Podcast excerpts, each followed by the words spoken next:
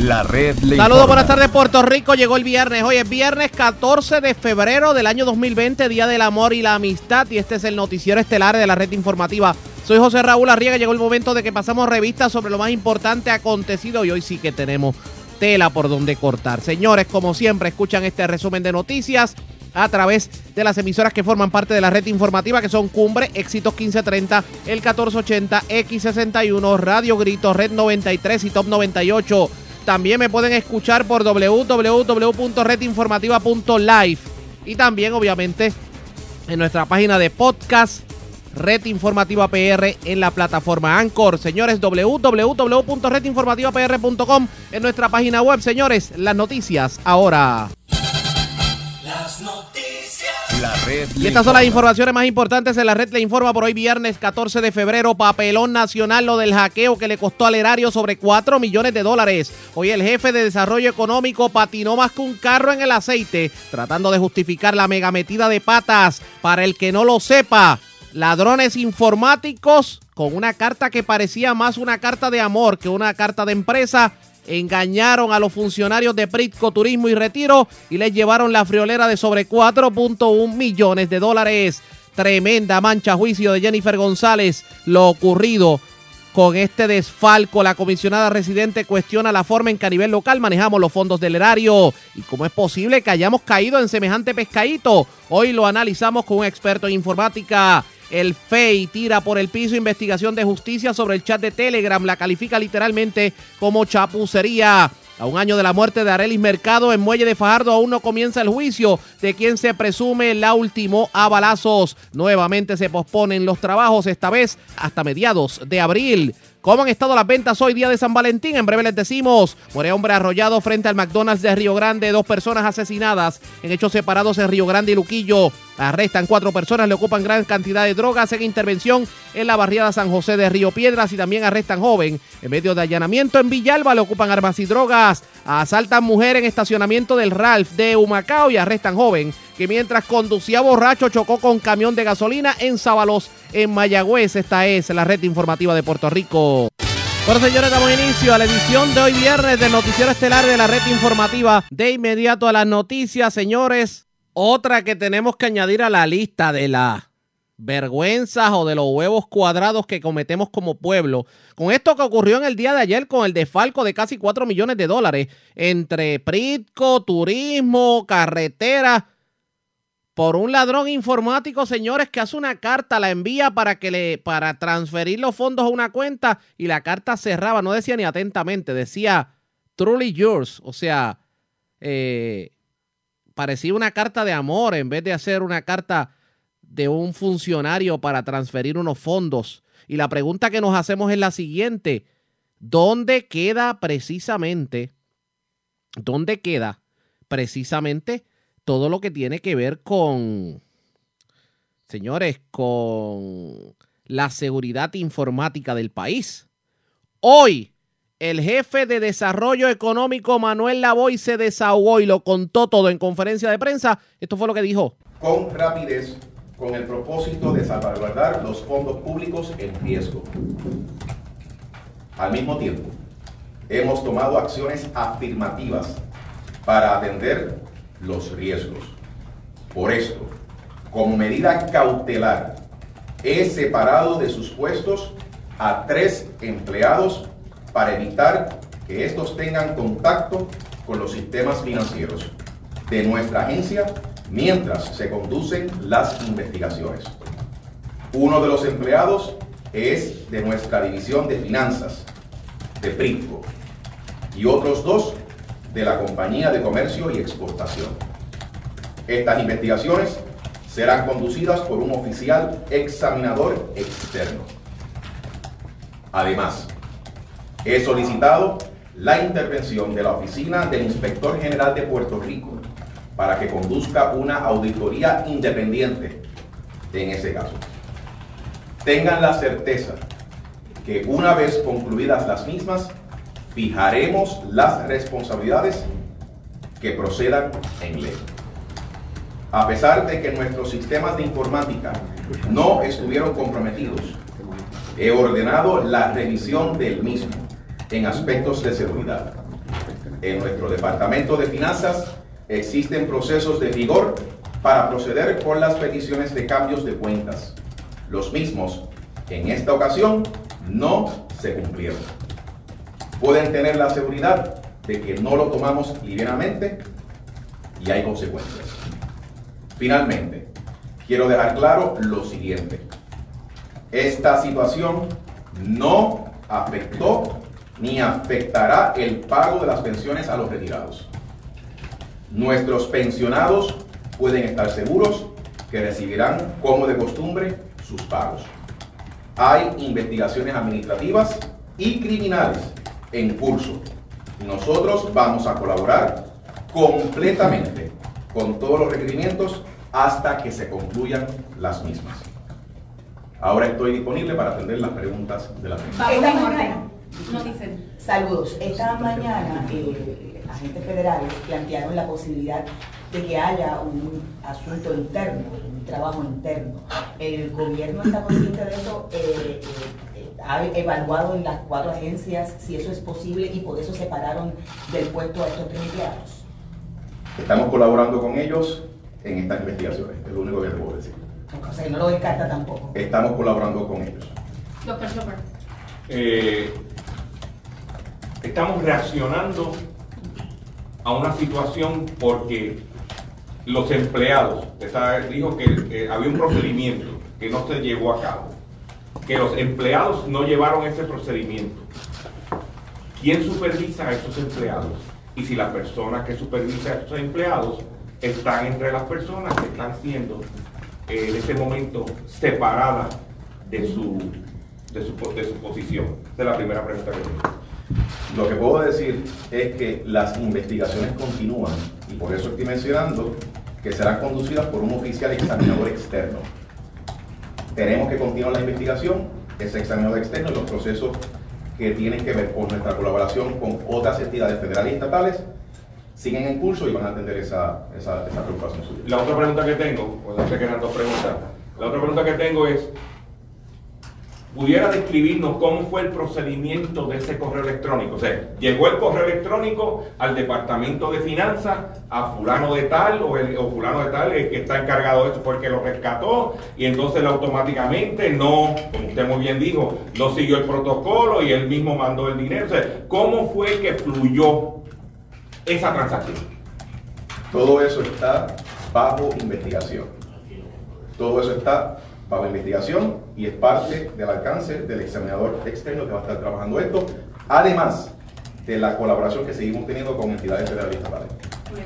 ¿Cuánto tiempo aproximado toma esa investigación? Y si una vez la investigación culmine, se van a ofrecer las respuestas a estas preguntas que no se pueden contestar porque son parte de Lo que le puedo decir es que estamos colaborando completamente y no estamos escatimando recursos para poder atender la solicitud de información que se nos haga a nivel estatal y federal para que esto se haga con la mayor prontitud y que sea de la más alta prioridad. Una vez culminen los procesos y estemos en libertad de poder comunicar la información, así lo haremos. Maricarmen. Sí, tengo dos preguntas. Eh, estos empleados los supervisa usted, ¿no? Todo lo que tiene que ver con el andamiaje de supervisión es parte de la investigación. Pero usted es el jefe de estas personas, ¿correcto? Todo está bajo investigación. Y yo lo que quiero asegurarme es Incluso si usted es el jefe, eso no está bajo investigación. todo lo que se está atendiendo sobre esta situación está bajo investigación. Usted no asume ninguna responsabilidad personal por lo que pasó. Todo lo que está ocurriendo en este momento Pero eso no es una investigación. Esa es la es- contestación, está toda la. No, me queda una pregunta. Sí.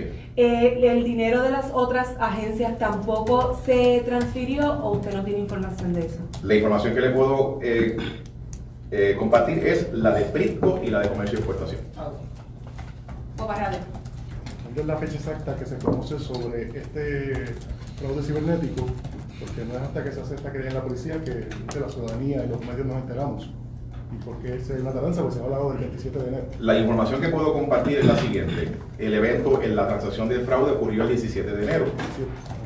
Luego de eso hubo unas colaboraciones a nivel estatal y federal posterior y entonces culminamos con eh, lo que sería eh, la información que vistió tanto eh, lo que sería eh, el sistema de retiro que confirmó que sus sistemas fueron hackeados Eso lo confirmó eh, Luis Collazo y lo que los federales ya confirmaron de que el, el dinero se pudo rescatar. ¿No entendieron pertinente notificarlo en, en aquel momento? Que Que que hemos seguido los procesos que están establecidos para esto, Mira, Sí, que yo está me- establecido dónde, perdón. a base de la investigación que se está corriendo. Estamos sujetos a los procesos que rigen las investigaciones a nivel estatal y federal. Cuando usted habló con la gobernadora, dialogó con ella, ¿verdad? En vista de que otros jefes eh, lo destituyeron quizás por menos, por más, eso depende de cómo lo, lo entienda cada cual. Eh, la gobernadora este, todavía le indicó que goza de su usted goza de su confianza, que puede seguir, que no hay problema en lo que usted está expresando ahora mismo, que no sabe si usted era el supervisor de estos No, empleados. yo, yo no estoy, entre- es que no, no, no malinterpreten una cosa como la otra. La- ella me hizo una pregunta y la, mi contestación es que hay investigaciones en curso. Yo no estoy diciendo más nada que no sea eso. Ok, pero la pregunta es, Ajá. ¿usted entiende que la gobernadora todavía goza de su confianza, que puede permanecer en su puesto? Yo tengo un puesto de confianza y eso es una decisión de la gobernadora. Todos los jefes de agencia somos puestos de confianza y gozaremos, estaremos en este puesto hasta el momento en que la gobernadora mantenga esa confianza. No obstante, y paralelo, seguimos trabajando para que estas investigaciones corran sus cursos necesarios y lo que estoy diciendo es que estamos colaborando totalmente con los federales y a nivel estatal. Los referidos estaremos haciendo ahora a la oficina del inspector general, trabajando con ese examinador externo, para que esto llegue a las últimas consecuencias y se sigan eh, asignando responsabilidades y las medidas correctivas que se tienen que hacer para que esto no vuelva a suceder. Entonces estos tres empleados que usted mencionó, Esa es tu última pregunta. sí, esta es la última, después tienen coletilla. Este, estos últimos, estos empleados que usted mencionó que ya están fuera, eso fue lo que mencionó, estoy bien, eh, uno de aquí y dos de comercio y exportaciones. ¿Cuándo fue que usted tomó esa decisión? Se tomó esta decisión esta semana. Esta semana, ¿y eso fue cuándo? Esta semana se tomó la Sí, sí, pero inicialmente cuando se percataron de que la, había la transferencia que fue indebida, la decisión. La decisión de separar a los empleados para que ahora pueda correr el proceso que tiene que ver con un examinador independiente y todos los procesos adicionales se tomó esta semana. Y- pero ¿por qué tanto tiempo? desde el 24 Espérate. lo sabía. La decisión se sabía tomó antes. esta semana porque hay un proceso, hay debido procesos que se tienen que correr. ¿Cuál es proceso? Compañeros y compañeras, hay procesos, hay debidos procesos que están relacionados a las investigaciones tanto con los estatales y federales como a nivel administrativo y eso hay que correr esos procesos. ¿Ellos están suspendidos por empleo y sueldo o solamente están separados? ¿Cuál es el estatus laboral? Eh, están separados de sus puestos, no pueden tener ningún contacto con los sistemas financieros y ahora Pero- procede lo que tiene que ver con el examinador. Pero, pero es temporero, es temporero. Compañero, yo Tengo la misma duda. Sí, ¿Cuál sí, es sí, le- es? Están cobrando su salario mientras no tienen en sus puestos o están ubicados en otra oficina mientras... Los detalles sobre eso se los podemos trabajar con Mire, pero el, Recursos el empleado que usted estaba hablando estaba ayer aquí o no? Pero no lo sabes. No, no voy a entrar en esos Pero detalles. estaba aquí Está- ayer. está- si está- no podía llegar hasta eso. aquí o estaba destituido, no podía estar aquí. Próxima pregunta. La fecha original en que se le comunica a la gobernadora sobre esta situación. La fecha original en que la gobernadora conoce esta situación. La gobernadora está recibiendo información constantemente. Pero ¿cuál fue la fecha original en que usted le hizo saber a la gobernadora sobre esta situación? Hemos tenido múltiples conversaciones. Y no nos puede dar la fecha exactamente porque no me está contestando en términos de cuál fue la fecha. Hemos tenido múltiples conversaciones. Pero eso no es parte de la investigación, ¿no? Próxima pregunta. Primera hora. múltiples No, conversaciones. tengo, tengo otra. esa- me falta una, me, me falta una. ¿Usted ha considerado presentar la renuncia a su cargo? Yo tengo un puesto de confianza ante la gobernadora. Mientras yo tenga la confianza de la gobernadora, sigo en este puesto. Primera hora, una pregunta, Frances. Mire, la carta que trascendió es correcto. La carta dice, este, sinceramente tuyo, y se ve, se denota, ¿verdad? Que eh, es un Google Translate, porque el- la, la, la corrección en español es, es muy errónea, ¿verdad? Todo eso fue parte del proceso que se ha estado investigando desde el momento en que esto ocurrió. Es parte de la información que hemos estado colaborando y entregándole tanto a nivel estatal como a nivel federal, específicamente al FBI. Y eso ahora continúa su curso. Esto es un inside job. Esa pregunta me la hizo la compañera y todo eso está bajo investigación. Metro. ¿Hackearon la cuenta o fue phishing? Son cosas diferentes y si fue phishing fue que obviamente se le hizo una comunicación electrónica a algún empleado que decidió tra- transferir ese dinero. El hackeo es que alguien entró y retiró el dinero. Y si es así, ¿cuán- son, fueron solo tres empleados, ¿cuál es el protocolo para transferir millones de dólares? Me remito a las expresiones. Dos cosas. La primera, que ya el sistema de retiros está diciendo públicamente que sus sistemas fueron hackeados. Esa es la información oficial. Y la segunda, que lo dije ahora en mis expresiones, que los sistemas informáticas de este departamento y de PRISCO nunca estuvieron comprometidos a nivel de informática. Pero aquí no hubo Pues no estuvieron comprometidos. No estuvieron comprometidas. El hackeo ocurrió en Retiro. Telemundo. Había una segunda pregunta de la compañera. Sí, Del proceso que se sigue Sí, eso. ¿Cuál es el proceso si hay solo esas Para- personas para involucradas? enviar. ¿Cuál es el proceso para desembo- desembolsar o transferir esos millones? Todo eso está eh, es parte de la investigación. La investigación no para hoy, eso continúa ahora. Y seguimos colaborando con a nivel estatal y federal. Lo que sí le puedo asegurar es, creo que la compañera hizo la pregunta, estamos colaborando con todos los recursos posibles para que esto se pueda mover lo más rápido posible y hemos estado colaborando para dar toda la información y que se lleguen las, las últimas consecuencias. Telemundo. Esa, esa pregunta de, de ella es relevante porque, porque la, la comisionada incluso dijo, comisionada residente, que aquí hay que, había que identificar si los empleados, en caso de que hubiera que tomar una acción contra alguno de ellos, habían seguido los procesos. Aquí se siguieron los procesos para hacer esas transferencias o hubo una violación. Esa es que tiene que ver con los asuntos del departamento. No estoy hablando de la investigación. Se siguieron los procesos instituidos en el departamento para ese tipo de situación, para ese tipo de transferencia, secretario. Nosotros hemos separado a estas personas porque esos procesos no se siguieron. ¿Qué, qué parte de ese proceso no siguió? ¿En qué, en qué se falló? Eso ahora procede a la investigación con el examinador externo. Precisamente por eso es que lo estamos haciendo de esa manera y aparte de eso también estamos refiriendo a la oficina del inspector general para que haga una auditoría de todos los procesos y las medidas correctivas que se tienen que tomar al respecto. Quiero tener claro algo. eh, alguien de finanzas que no es supervisor.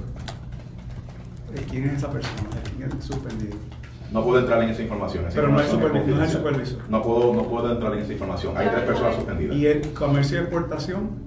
Hay una de Prisco y dos de comercio y exportación. Una es lo único que te puedo decir. Dos de comercio y exportación. Sí. Uno de Prisco y dos de comercio y Y lo, y exportación. lo otro, eh, se han, o sea, no hay que cambiar los protocolos entonces. El protocolo que está funciona, es que no se sigue.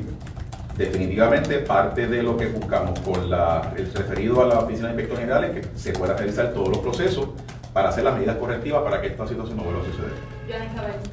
Buenos días, secretario. Buenos días. Quisiera saber, con la mayor brevedad posible, cómo es que usted se entera de la situación. ¿Se lo notifica a su banco?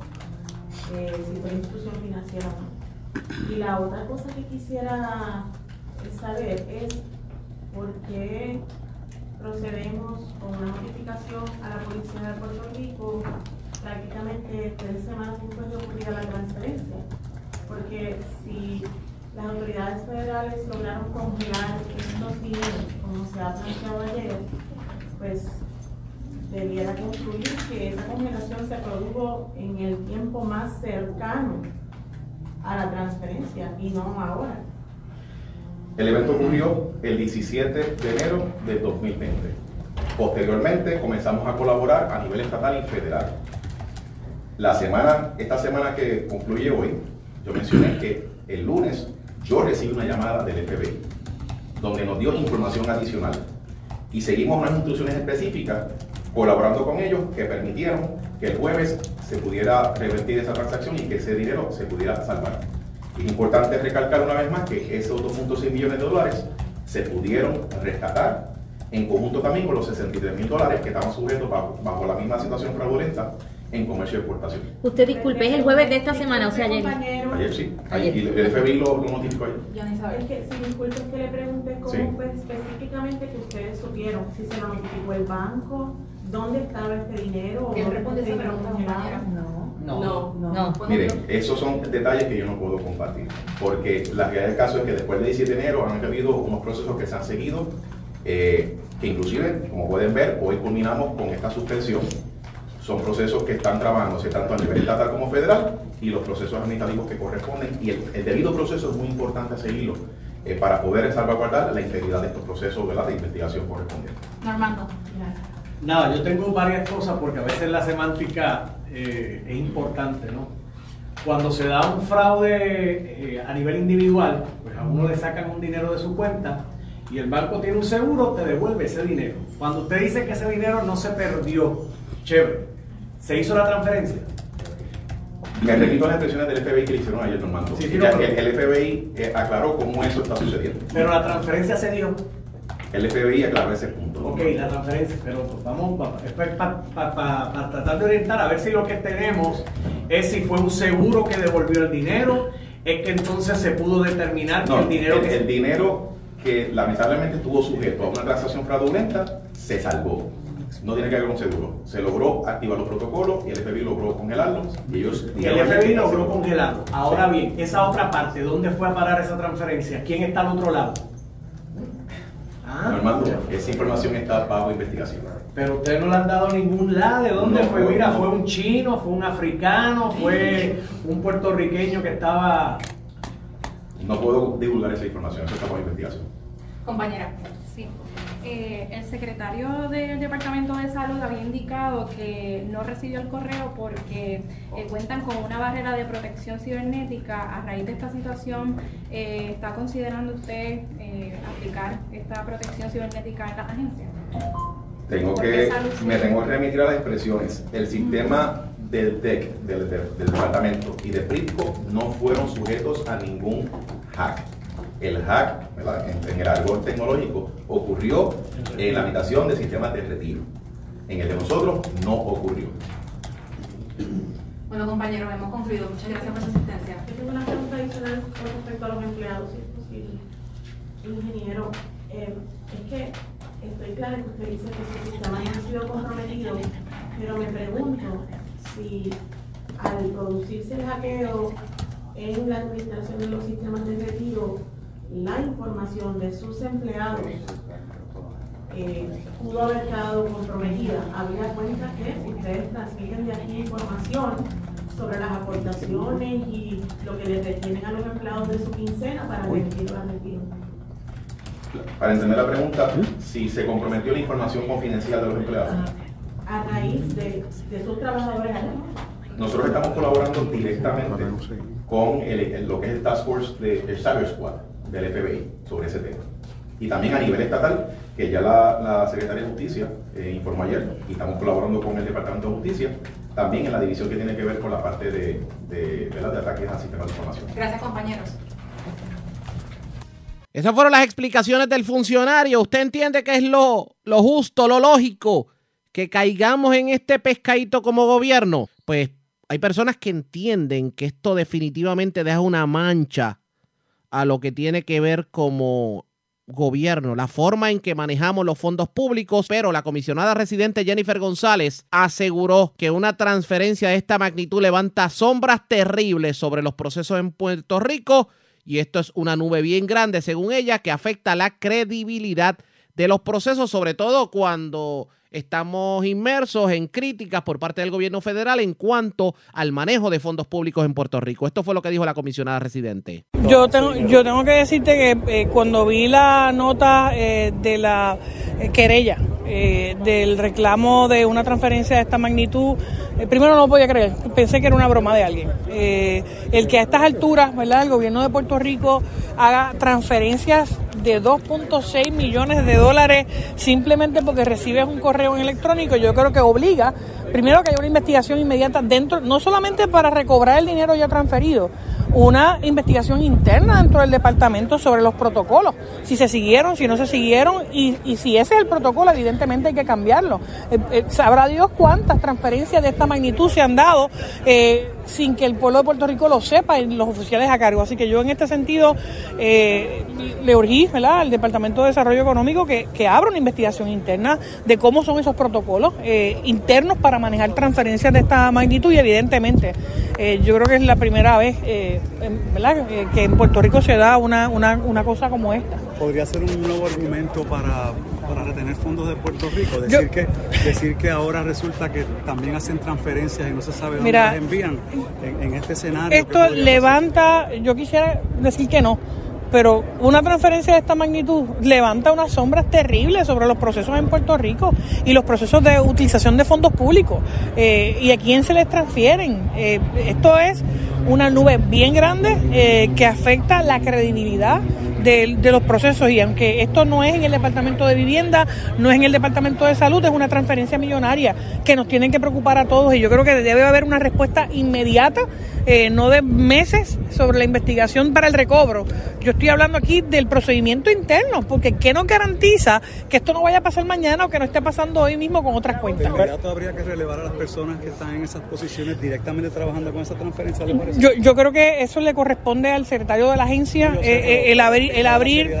Bueno, lo que pasa es que yo no sé cuál es ese protocolo y yo creo que eh, como abogado uno tiene cuál es el protocolo. Si el empleado siguió el protocolo, yo creo que lo que hay que es revisar esos protocolos, evidentemente.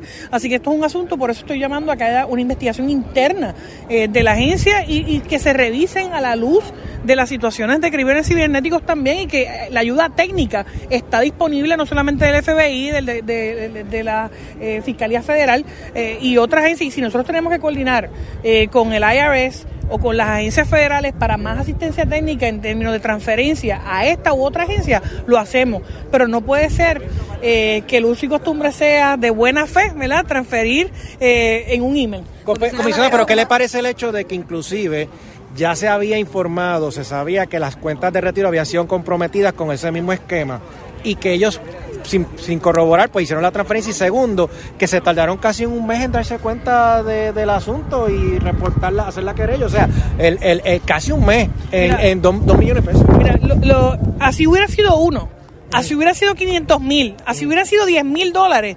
Es demasiado dinero en una transferencia de una cuenta. Así que quiero, ¿verdad?, dejar que la cantidad aquí, eh, el uso de fondos públicos es, es- es- es vital importancia eh, pa- para la isla. Lo primero que yo estoy pidiendo es que haya una investigación interna de cuáles son esos protocolos y evidentemente tiene que haber una uniformidad, porque aquí hay más de una agencia de gobierno que, que trabaja con cuentas vivas, ¿verdad? Con cuentas eh, de fondo, no solamente fomento. Tú me hablas de las pensiones, lo tenemos lo mismo en Hacienda. ¿Qué garantías tenemos de la vulnerabilidad de los sistemas de transferencias electrónicas o de fondo a través de las distintas agencias y que evidentemente tenga que haber eh, u- uniformidad en esos protocolos en cada una de estas agencias? Yo creo que hay que revisarlos eh, y, y yo creo que debe hacerse un llamado en ese sentido, pero no para cinco meses. Esto es ahora, porque por ahí mismo nos defal- de- defalcan al gobierno. ¿Qué terminará ocurriendo con esta situación? Vamos a tener más información en el transcurso del noticiero, pero antes hagamos lo siguiente. La red le Vamos a una pausa y cuando regresemos vamos a analizar todo lo ocurrido con un experto en informática. ¿Cómo es posible que el gobierno haya caído en este pescadito? Lo analizamos luego de la pausa. Regresamos en breve.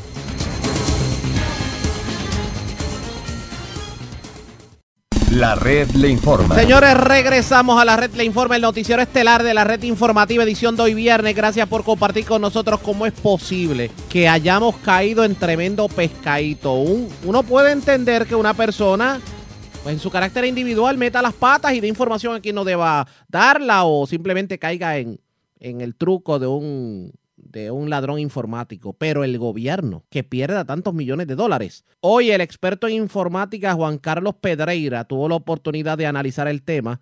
Lo entrevista Charlie Robles y esto fue lo que dijo sobre el particular. Aquí no hay suficiente Bueno, aquí, seguridad. aquí me levanta sin entrar, eh, primero explicando un poco eh, la, la teoría del gobierno, eh, en el Ajá. sentido de que es un ataque cibernético. Exacto. En una modalidad que se denomina un phishing attack o un phishing email. Básicamente un phishing es como una expedición de, de búsqueda y usualmente estos hackers eh, que en ocasiones están fuera de Puerto Rico, eh, hay grupos muy sofisticados en la China, en Rusia, que envían correos electrónicos, por ejemplo, de nuestra cuenta de Netflix o de nuestra cuenta de PayPal o de Amazon.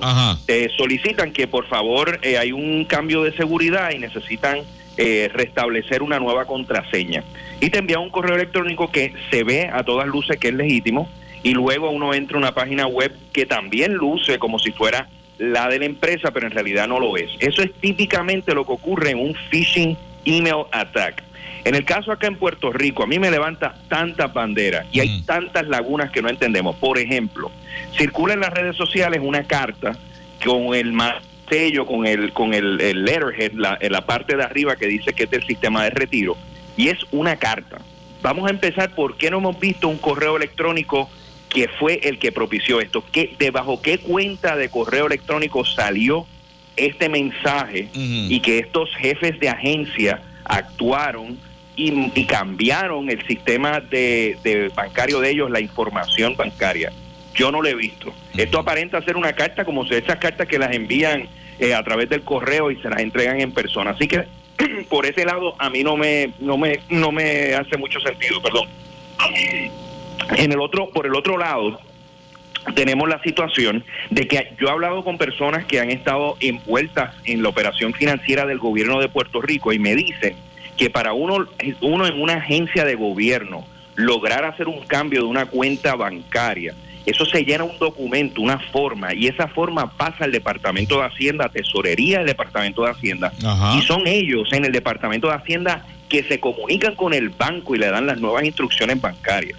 Aquí aparenta todo ser como si la agencia del gobierno tuviese un sistemita de mi banco móvil.com. Sí, una cosa y bien- y cambiaron bien- los datos. una Y cosa eso, muy de la simple. información que a mí me llega, eso no es el modus operandi en el gobierno para hacer transferencias de dinero y más de esta cantidad. Ok, o sea que como que fue muy, digo, le- la explicación como tú dices, Juan Carlos, como que si hubiera sido algo demasiado simple con tanto dinero.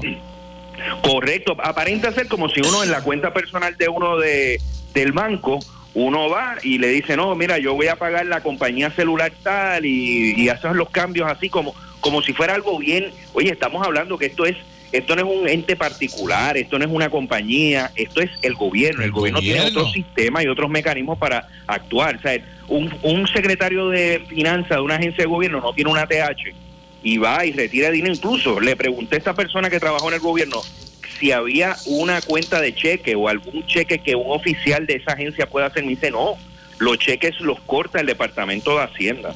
So, aquí hay demasiadas lagunas y demasiadas dudas. Va- volvemos, la carta, cómo está escrita, eh, esta explicación de, de que le hackearon el sistema de retiro, por qué tanto tiempo se tardaron.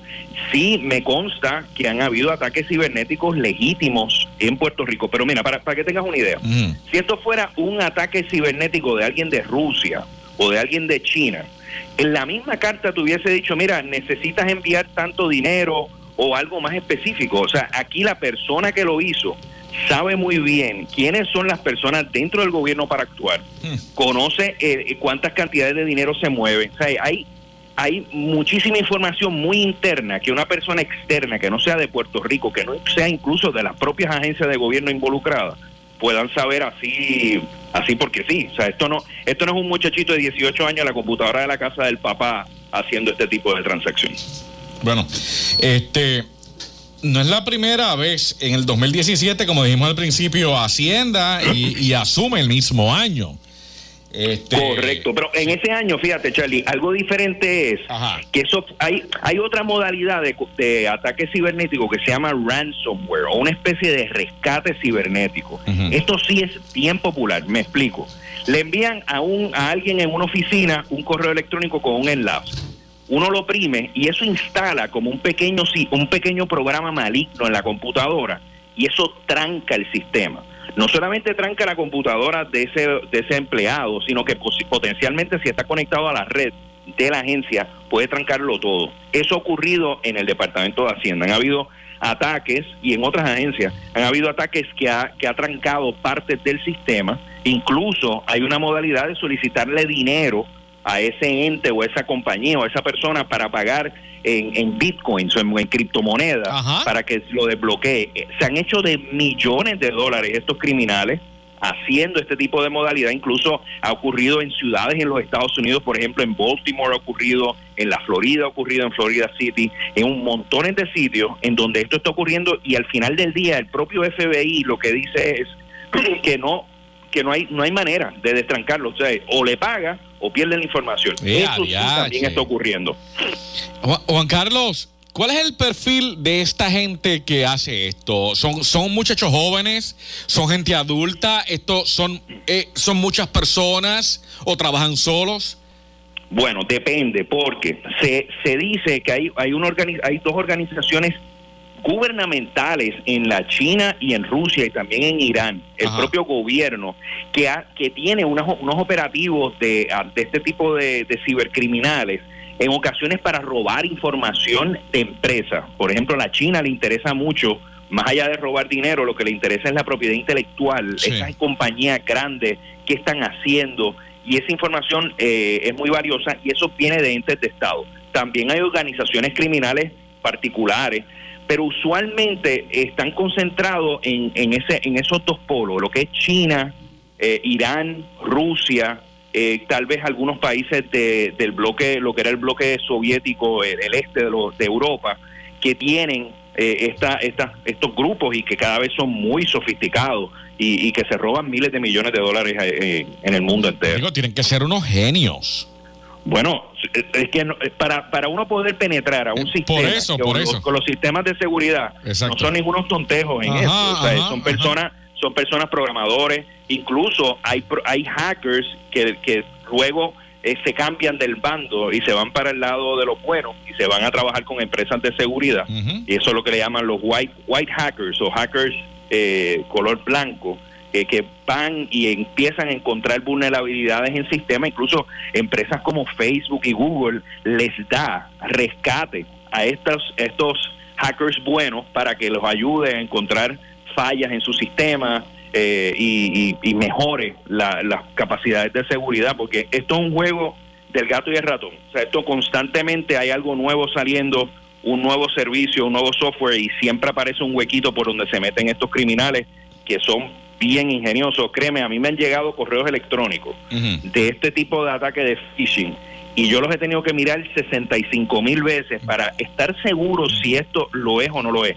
Así que mi consejo, gente, si ustedes reciben un correo electrónico que les pide cambiar la contraseña de algún tipo de servicio, Exacto. no lo haga. Si usted si usted no lo ha, no lo ha solicitado en los pasados 20 o 30 segundos, que quiere cambiar la contraseña porque no se acuerda, y le llega una cosa así de la nada, el- las probabilidades son altísimas de que sea uno, una operación para robar eh, los datos. Incluso aquí, bancos de Puerto Rico han tenido que emitir comunicación porque han enviado, por ejemplo, me consta, Banco Popular le han enviado a personas eh, solicitándole este tipo de cambio de contraseña y es simplemente para robar información.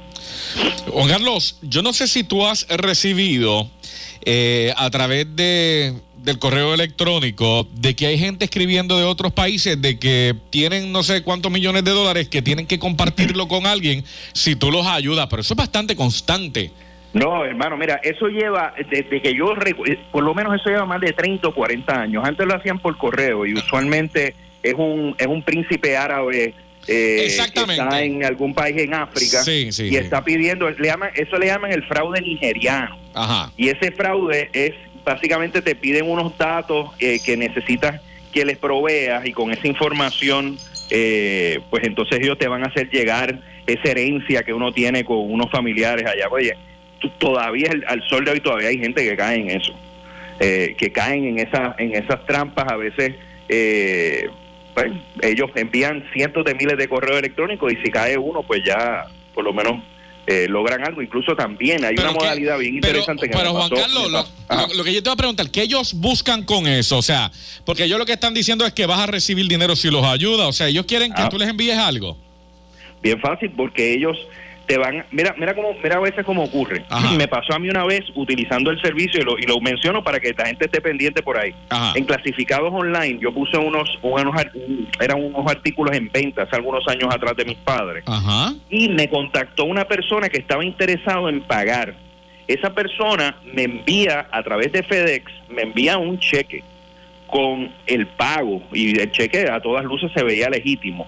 Básicamente lo que ellos hacen es que te, te capturan, eh, te capturan los números de cuenta y básicamente te, te, te, te pillan esa, ese, ese depósito y, te roban información. O sea, al final del día ellos lo que están buscando es cuál es tu número de cuenta para entonces eh, robarte robarte esos datos. Wow. Eh, hay, hay montones de modalidades eh, de, de- de transferencias de dinero, eh, por ejemplo, que te piden que les envíes algo eh, a través de Western Union o de algún tipo, tipo de servicio como MoneyGram y, y entonces pues por ahí mueven el dinero. Eh, wow, esto, o sea, hay, hay demasiadas modalidades. Uno tiene que estar, yo, yo creo que más allá de uno saber cuáles son cada uno de estos esquemas, uno tiene que ser bien escéptico en cualquier tipo de comunicación que uno reciba a través de un correo electrónico. Hay veces que no es la, no- a veces que no es necesario que sea algo altamente tecnológico, muy sofisticado. A veces la cosa más tonta o la manera más, más simple de hacer las cosas es la manera más efectiva que estos criminales eh, hacen su- sus fechorías digitales. Eh, y, y el correo electrónico. Esa es la punta de entrada. Así que si usted recibe un correo electrónico pidiéndole algún tipo de dato de información personal, no lo haga. Porque por ahí es que empieza todo eh, y, y solamente, oye, lo que uno necesita son unos datos bien básicos. ¿Cuál es la fecha de nacimiento? Tu nombre, el nombre de tu mamá y en ocasiones hasta el cuatro dígitos del seguro social y esto y es- hay tanta información de uno personal que está regada en la internet que uno puede empezar a atar cabo y empezar a construir eh, información y por ahí es que empieza entonces el robo de identidad y solicita tarjeta de crédito eh, etcétera mira para que se- para que tengas una idea tengo un amigo que me comentó hace algunas semanas atrás que alguien y esto es un amigo abogado que un, alguien en los Estados Unidos le robó su identidad para comprar opioides, para comprar fármacos. Y a rayos. Y Eso sí ahora mismo, y ahora mismo él está, él- ahora mismo él está lidiando con esa situación porque aparenta en Puerto Rico es, parece que es un lugar como los apellidos de nosotros en ocasiones son bien comunes. Eh, se hace muy fácil generar una nueva identidad y ir a los Estados Unidos a pues a obtener tarjetas de crédito, obtener eh, medicamentos, etcétera. Así que esto estamos viviendo unos, unos, unos momentos complicados en, en todo esto. Pues mira, mira para allá, hemos aprendido un montón. Eh, Juan Carlos Pedreira, gracias como siempre por orientarnos de la manera que lo haces. Muchas gracias. Seguro, no, gracias. Y oye, mucho ojo en las redes sociales. Sí, señor. Y nos regalen los, no regalen los datos, al igual que si los llaman por teléfono a solicitarle datos. Tampoco lo hagan. Ese es el viejo cuento del pescadito. De Exacto. que estamos validando los datos de usted en la cuenta de banco. No, no caigan en eso. Era el experto en informática Juan Carlos Pedreira, entrevistado por Charlie Robles. Válido los consejos que da eh, el experto en, infor- en informática, pero es que por más que nos aconsejan, siempre caemos en el pescadito. ¿Cuántas veces doctor Chopper en su programa no lo ha dicho? Pero aparentemente no hacemos caso, muchas personas. Pero que el gobierno haya caído en este pescadito, pues eso da mucho de qué hablar que terminará ocurriendo pendientes a la red informativa. La red A la pausa informa. cuando regresemos las noticias del ámbito policíaco más importantes acontecidas, entre las que tenemos que destacar. Dos personas murieron asesinadas en hechos separados en Río Grande y Luquillo. Arrestaron a cuatro personas y le ocuparon gran cantidad de drogas según una intervención en la barriada San José de Río Piedras. Y también arrestaron a un joven que mientras conducía borracho chocó con un camión de gasolina. Esto ocurrió en Sábalos, en, Mayagüez. También asaltaron a una mujer en el estacionamiento del supermercado Ralph en Humacao. Es lo próximo a la pausa. Regresamos en breve.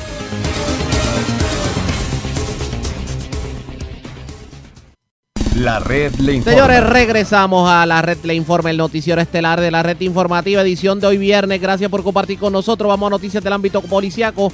Vamos a comenzar en la zona noreste de Puerto Rico porque dos personas fueron asesinadas en hechos separados en Luquillo y Río Grande.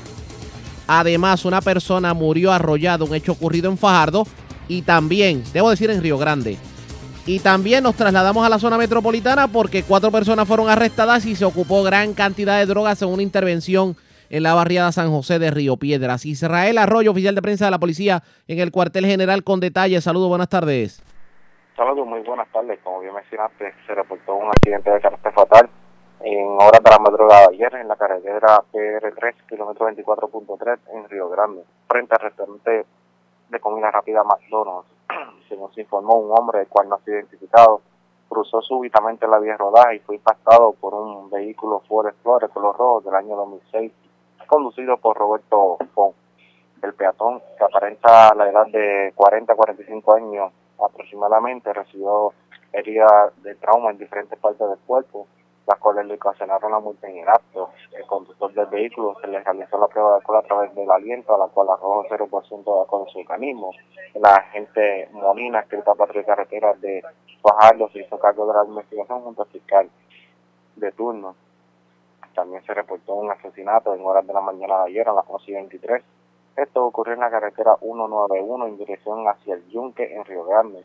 Al llegar la policía al lugar encontraron el vehículo Mitsubishi color gris del año 2002 chocado contra un poste y en su interior se encontraba el cuerpo de una mujer identificada como Caroline Baez Vélez, de 31 años de edad, la cual presentaba una herida de bala en el área de rostro. El agente Jorge Encarnación, adscrito a la de homicidios de 6 de Pablo, junto a la fiscal Vanessa Marcano, se hizo cargo de la pesquisa.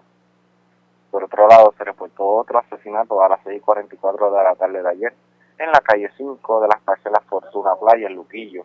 Según información preliminar, un hombre, el cual no ha sido identificado, fue ultimado a balazos cayendo sin vida al pavimento. El occiso fue descrito como de unos 35 a 40 años de edad. Agentes adscritos a la división de homicidios de 6 de Fajardo se hicieron cargo de la investigación junto a fiscal de, turno. También el secretario del Departamento de Seguridad Pública, Pedro Llanes Román, y el comisionado de la negociado de la Policía de Puerto Rico, Henry Escalera, informaron que agentes adscritos el negociado de Fuerza Unida de Rápida Acción, FURA, ocuparon un invernadero de marihuana, sustancias controladas y un arma de fuego mediante órdenes de allanamiento di- diligenciada en la barriada San José, en San Juan, donde las autoridades arrestaron a cuatro personas. La ejecución de este plan de trabajo del personal de la división de FURA fue excelente y dio resultados positivos en la lucha contra la droga y el crimen de que mantiene el negociado de la Policía de Puerto Rico. Eso indicó el comisionado de la policía a través del diligenciamiento de estas órdenes se ocupó un invernadero de marihuana, además de 61 bolsitas pequeñas, dos bolsas grandes y un cilindro plá- plástico con la misma droga. También ocuparon 276 cápsulas de aparente crack y un arma de fuego des- descrita como una pistola Glock modelo 22C calibre .40 con un dispositivo para disparar en automático, tres abastecedores calibre .40, 158 municiones calibre .40, una munición calibre .28, 10 celulares de diferentes modelos, asimismo se confiscó un vehículo de motor Toyota RAV4 color oro y ocuparon 9.258 dólares con 23 centavos en efectivo. En los allanamientos se logró el arresto de cuatro personas, todas residentes de San Juan, y se espera que en las próximas horas sean llevadas ante la justicia para someterles cargos criminales pertinentes. Gracias por la información. Buenas tardes. Gracias, era Israel Arroyo, oficial de prensa de la policía en el cuartel general de la zona metropolitana y la zona noreste. Vamos a la zona este de Puerto Rico porque tremendo susto el que pasó una dama que se encontraba sacando dinero en la parte posterior del Ralph de Humacao. Una persona la asaltó y le llevó una cantidad inde- indeterminada de dinero. Y la información la tiene Marcos Rivera, oficial de prensa de la policía en Humacao. Saludos, buenas tardes. Sí, buenas tardes, Ariaga. Como bien indicaste, un robo se reportó en horas de la tarde de ayer. Estoy en una calle que está se encuentra detrás del supermercado Ralph, se ubica en el centro comercial Green Plaza en Humacao. Según alegó la predicada, mientras se encontraba en el lugar un individuo descrito de tez trireña y delgado, el cual portaba un arma de fuego, se le acercó y, anunció un asalto. Acto seguido, luego el individuo despojó a la predicada de una cantidad de dinero y le empujó al suelo. Está reducido con un trauma en una de las manos. La misma recibió asistencia médica en el CDT local y su condición era estable. Y este caso fue referido al personal de la división de robos del CIC de Humacao, quien continuará con la investigación de estos hechos. Gracias por la información. Buenas tardes. Ok, buenas tardes y feliz día de la amistad. Igual a usted. Gracias, era Marcos Rivera, oficial de prensa de la policía en Humacao. De la zona este vamos a la zona sur de Puerto Rico porque las autoridades arrestaron a una persona y ocuparon armas y drogas en medio de una intervención que se dio en el día de ayer, específicamente en el barrio Jovito de Villalba. También se erradicaron los cargos criminales correspondientes contra una persona que hace dos días atrás fue arrestado y también se le ocupó un arma de fuego en la zona de Ponce. Luz Morel, oficial de prensa de la policía en el sur, con detalles. Saludos, buenas tardes. Sí, muy buenas tardes. Tenemos para informar que como resultado de la iniciativa anticrimen del área de Ponce, agentes adscritos a la División de Drogas y Narcóticos, estos en horas de la tarde de ayer, 13 de febrero, realizaron el arresto de un hombre en medio de un diligenciamiento de orden de allanamiento. El mismo expedido por la juez Mayra Peña del Tribunal de Ponce, donde se logró la ocupación de un arma de fuego, sustancias controladas para Fernalia. Esto fue realizado en el barrio Robito en Villalba. Según nos informaron, esta orden fue dirigida a una residencia ubicada en la carretera 560, kilómetro 1.4 del mencionado municipio.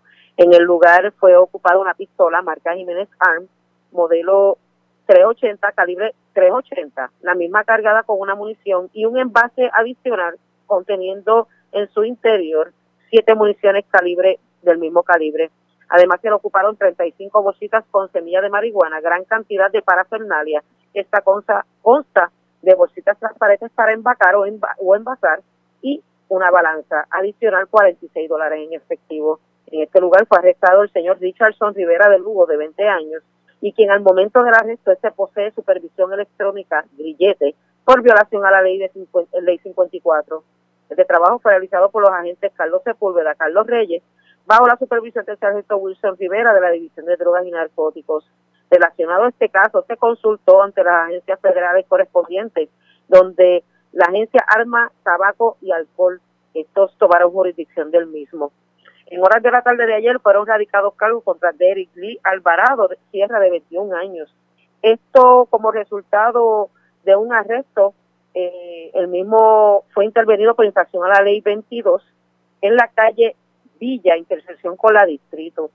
Eh, al momento de la intervención con el conductor, se, eh, ocupó un, una pistola calibre 40, modelo 23, car- eh, un cargador con 13 municiones, además una bolsa la cual contenía en su interior marihuana. El vehículo de motor Hyundai, modelo Accent del 2012, fue ocupado para investigación. Este, el, el señor Alvaro Sierra fue que eh, quedó bajo la custodia hasta horas de la tarde de ayer, donde fue consultado el caso por la fiscal Carmen Soto, quien ordenó radicar cargos por el artículo 4, artículo 401 y 412, y la ley 168, el artículo 605 de transportar, portación y uso de arma de fuego.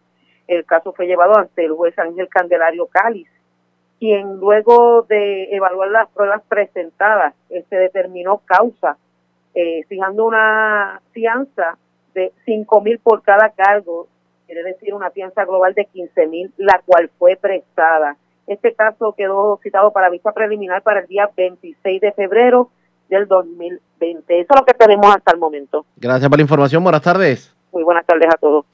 Gracias, era Luz Morel, oficial de prensa de la policía en Ponce, de la zona sur a la zona oeste de Puerto Rico, porque una persona que conducía en estado de embriaguez chocó con un camión de gasolina. Esto ocurrió en Sábalos, en Mayagüez. Esta persona fue arrestada por las autoridades. Manuel Cruz, oficial de prensa de la policía en Mayagüez, con detalles. Saludos, buenas tardes. Eh, saludos, buenas tardes. Correcto, en fecha de hoy, 14 de febrero, en horas de la madrugada, ocurre un accidente de auto con camión en la carretera número 2, barrio Sábalos, esto en los predios del garaje total que ubica aquí en la carretera número 12 en Mayagüez. Debido al impacto hubo un derrame de gasolina, por lo cual eh, personal de bomberos y manejo de emergencias se personaron al lugar para las labores correspondientes y limpiar eh, dicho derrame. El tránsito fue cerrado para realizar dichos trabajos y se recomiendan vías alternas ya que solo era disponible un carril en dirección de Mayagüez hacia Hormigueros. El conductor del vehículo fue identificado como Edward Gariano Prosper, de 21 años, residente en Cabo Rojo. Este conducía una Ford Escape color roja, año 2010. El mismo resultó con lesiones leves y fue arrestado ya que conducía en estado de embriaguez. Gracias por la información. Buenas tardes. Cómo no, buenas tardes. Gracias, Manuel Cruz, oficial de prensa de la policía en la zona de Mayagüez. Señores, más noticias del ámbito policíaco en nuestra segunda hora de programación. Pero antes de ir a la pausa, identificar nuestra cadena de emisoras en todo Puerto Rico, vamos a noticias internacionales con la voz de América. Este es un avance informativo de La Voz de América. Desde Washington les informa Henry Llanos. El secretario de Justicia de Estados Unidos, William Barr, dice que no sería intimidado por los tweets del presidente Donald Trump. Nos informa Luis Alberto Facal. El fiscal general de Estados Unidos, William Barr, dijo el jueves que el Departamento de Justicia no se deja intimidar por el presidente Donald Trump y sus tweets. No seré intimidado o influenciado por nadie, indicó en una entrevista en ABC News. No voy a ser intimidado o influenciado por nadie, ya sea el Congreso, el Consejo Editorial de un periódico o el presidente, expresó Barr. Voy a hacer lo que creo que es correcto, agregó. Barr también dijo que no puedo hacer mi trabajo aquí en el departamento con un comentario de fondo constante que me debilita. Luis Alberto Facal, Voz de América, Washington. El presidente Donald Trump dijo en una entrevista con el periodista Geraldo Rivera que podría terminar con la práctica de que los funcionarios de su administración escuchen las llamadas que sostiene con otros mandatarios. Donald Trump, recién salido del juicio político donde se le acusó de abuso de poder al pedir al mandatario ucraniano Volodymyr Zelensky que investigara a su oponente demócrata Joe Biden y su hijo Hunter Biden, eso es lo que han hecho a lo largo de los años. Cuando llamas a un líder extranjero, la gente escucha, explicó el presidente citado por el portal político. Este fue un avance informativo de La Voz de América. La red le informa. Señores, vamos a una pausa. Identificamos nuestra cadena de emisoras en todo Puerto Rico. Regresamos con más en esta edición de hoy viernes de Noticiero Estelar de la red informativa. La red le informa. Iniciamos nuestra segunda hora de programación. El resumen de noticias más completo de la radio en Puerto Rico. En la red le informa. Somos el Noticiero Estelar de la red informativa, edición de hoy viernes 14 de febrero. Vamos a continuar pasando revista sobre lo más importante acontecido. Lo hacemos a través de las emisoras que forman parte de la red, que son Cumbre Éxitos 1530, el 1480, X61, Radio Grito, Red 93 y Top 98, www.redinformativapr.com y www.redinformativa.live. Y también, obviamente, en nuestra página de podcast Red Informativa PR en la plataforma Anchor. Señores, www.redinformativapr.com en nuestra página web. Señores, las noticias ahora. Las noticias. La red Y estas son las informaciones más importantes en la red le informa por hoy viernes 14 de febrero. Papelón nacional lo del hackeo que le costó al erario sobre 4 millones de dólares. Hoy el jefe de desarrollo económico patinó más que un carro en el aceite, tratando de justificar la mega metida de patas. Para el que no lo sepa, ladrones informáticos con una carta que parecía más una carta de amor que una carta de empresa. Engañaron a los funcionarios de Pritco Turismo y Retiro y les llevaron la friolera de sobre 4.1 millones de dólares. Tremenda mancha juicio de Jennifer González. Lo ocurrido con este desfalco, la comisionada residente cuestiona la forma en que a nivel local manejamos los fondos del erario y cómo es posible que hayamos caído en semejante pescadito. Hoy lo analizamos con un experto en informática. El FEI tira por el piso investigación de justicia sobre el chat de Telegram. La califica literalmente como chapucería. A un año de la muerte de Arelis Mercado en Muelle de Fajardo aún no comienza el juicio de quien se presume la ultimó a balazos. Nuevamente se posponen los trabajos, esta vez hasta mediados de abril. ¿Cómo han estado las ventas hoy, día de San Valentín? En breve les decimos. Muere hombre arrollado frente al McDonald's de Río Grande. Dos personas asesinadas en hechos separados en Río Grande y Luquillo. Arrestan cuatro personas, le ocupan gran cantidad de drogas en intervención en la barriada San José de Río Piedras y también arrestan joven en medio de allanamiento en Villalba, le ocupan armas y drogas. Asaltan mujer en estacionamiento del Ralph de Humacao y arrestan joven que mientras conducía borracho chocó con camión de gasolina en Sábalos,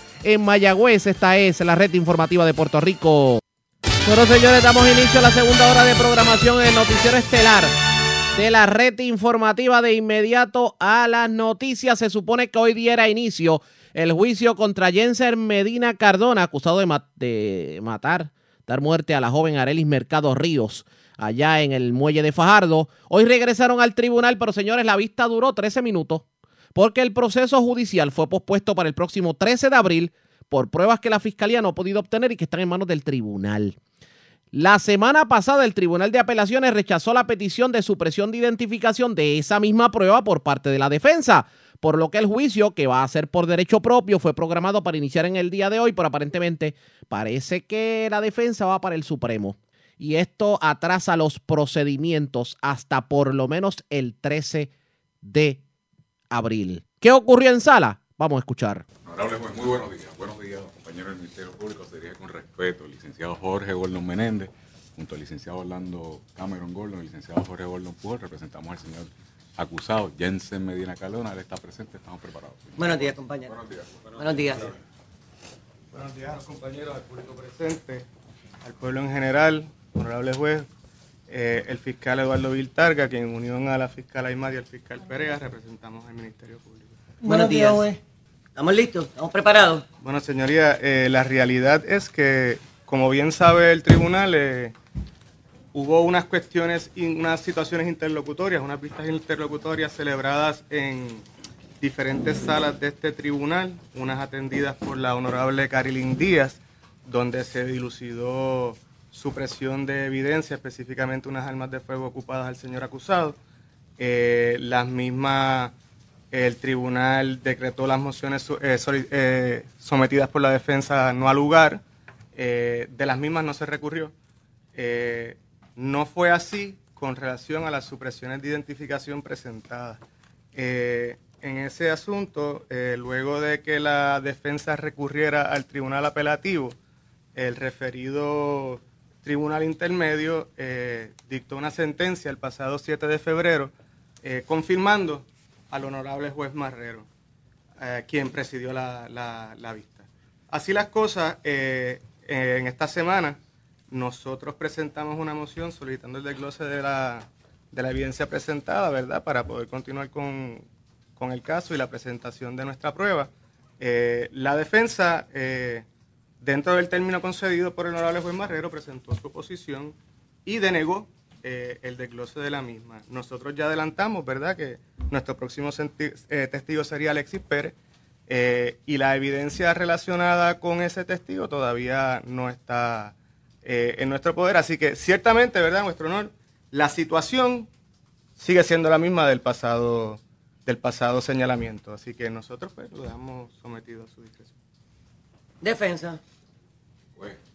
Con el mayor de los respetos, la realidad es que al día de hoy, que es 14 de febrero, apenas han transcurrido siete días desde el momento en que el señor, el Tribunal de Apelaciones, eh, dictó una sentencia confirmando la resolución que emitiera el señor juez eh, Marrero Pérez el pasado 27 de diciembre. En la moción nuestra en oposición a que se, se desglose la evidencia, esbozamos los reglamentos del Tribunal de Apelaciones, las razones y fundamentos, incluyendo hasta las reglas del Tribunal Supremo. Y ciertamente el tribunal nos dio la razón en el sentido que en estos momentos no se debe desglosar. Nosotros estamos analizando a forma y manera en cómo vamos a utilizar las etapas subsiguientes en términos de los términos que tenemos, que son una reconsideración, si fuera necesario, recurrir al Tribunal Supremo, si así fuera necesario, una vez evaluemos la totalidad de la sentencia emitida por el Tribunal de Apelaciones. En eso estamos. Esa es la realidad. Los términos no han decursado. Y en adición a eso hay una situación muy particular, que es en que la sentencia que emitió el Tribunal de Apelaciones el pasado 7 de febrero, eh, ciertamente ellos eh, expidieron el auto, aunque fue confirmando la resolución, expidieron el auto y como se ha venido aquí planteando desde el pasado 23 de diciembre del 2019, hasta que no exista un mandato, pues el tribunal, me parece a mí, no sé, no, no debería continuar. Eso es a discreción de su señoría, porque su señoría, pues, en ese sentido, pues, ha hecho unas diferencias, ¿verdad? Pero habiéndose expedido el recurso que nosotros radicamos oportunamente, evidentemente habría que esperar el mandato del, asunto, porque no, se ha resuelto eso. Pero le adelantamos, como le adelantamos en la moción, eh, oponiéndonos a la solicitud del desglose, que evidentemente hemos estado estudiando todas las determinaciones que hizo el Tribunal de Apelaciones eh, emitiendo la sentencia el pasado 7 de febrero y que ciertamente en, algún, alguna determinación vamos a hacer. Si es que vamos a solicitar la reconsideración o que vamos directamente al, Tribunal Supremo. Le informamos eso porque lo informamos en la moción. Lo hemos eh, evaluado seriamente y no necesariamente vamos a tener que agotar todo el tiempo que tenemos en la regla sino que sencillamente una vez evaluado, analizado, hacemos el escrito que sea necesario y lo radicaremos en el, tribunal correspondiente. Como es normal y como es sabido entre ustedes, como el, tribunal, ¿verdad?, no tiene jurisdicción en cuestión de la identificación, ¿verdad?, que fue lo que se llevó a nuestro, ¿verdad?, tribunal de apelaciones. Ahora, si podemos continuar con los procedimientos, si verdad se presenta algún otro testigo por parte del Ministerio Público que no tenga que nada que ver en cuestión de la identificación, ¿verdad?, de aquí el caballero es la pregunta que tenemos entonces para los compañeros del Ministerio Público. El tribunal está preparado para la continuación de los procedimientos. Sí sabemos, ¿verdad?, lo que expresó, ¿verdad?, el compañero, por lo que veo es la misma situación en el día de hoy. Señoría, es la misma situación. Eh, esto es un juicio que ya está comenzado. Eh, nosotros no, no, vamos a alterar nuestro orden de la prueba y las, con las consecuencias que eso pudiese tener en la estrategia celosamente divisada por estos tres compañeros del Ministerio Público. Como es normal, este tribunal no le puede decir ¿verdad? a los compañeros del Ministerio Público alterar su prueba. Ellos saben verdad cómo lo tienen que llevar. La razón es que entonces lo que tenemos que hacer es suspender nuevamente, ¿verdad? La vista, ¿verdad? Porque hay que darle la oportunidad a la defensa de si quieren recurrir o no y de verdad que evalúen todo y cada una, como bien es dicho, ¿verdad? Por el compañero abogado. Fue allá para el 7 de de febrero, estamos en tiempo todavía. La moción, ¿verdad? El compañero honorable juez Marrero le dio no al lugar en cuestión al desglose, así que estamos en tiempo. Ustedes me dicen entonces. Aún continuamos con las fechas vigentes para el 3 de marzo. 28 de febrero está faltando, entiendo que está. Sí, 28 de febrero, los Lo 15. que pasa es que yo entiendo, dándole 30. verdad los 15 y los 30, como bien ha dicho el compañero, por si va a la reconsideración o van verdad al Tribunal Supremo. Tendríamos que dejar sin efecto casi todos los señalamientos que tenemos ya previamente, ¿verdad?, pautados. Tendríamos el 13 de abril, honorable juez. Llegará Y la semana 30. del 13 al 17 de abril. Ustedes me dicen, compañeros, lo que estoy viendo. Nos parece que esa sería la fecha. Dándole, porque la última fecha que tenemos en marzo es el día 6 de marzo, ¿verdad? Dándole el Correcto. tiempo de los 30 días para que analicen que si algo, ¿verdad? Van a recurrir o no. La próxima fecha que tenemos es del 13 al 17 de abril. Correcto. compañeros. Eso es así, señora jueza. Pues entonces necesito que saquen sus calendarios y escoger entonces más fechas.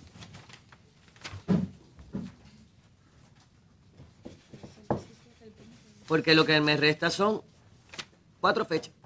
Por las razones antes manifestadas, señora secretaria, la fecha del 14 de febrero, 18 de febrero, 19 de febrero, 20 de febrero, 21 de febrero, 28 de febrero, 3 de marzo, 4 de marzo, 5 de marzo y 6 de marzo se dejan sin efecto, ¿verdad? En el presente caso, ustedes me dicen entonces, continuamos, ¿verdad? Con las fechas previamente señaladas, del 13 al 17 de abril, 20 de abril, 27 de abril y del 4 al 8 de mayo, ¿es correcto? Correcto, juez.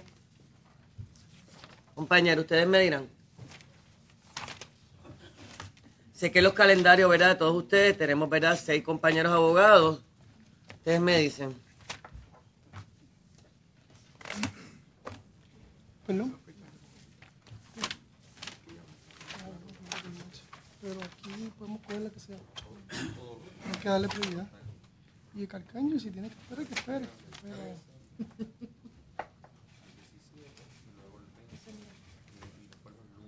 Sí.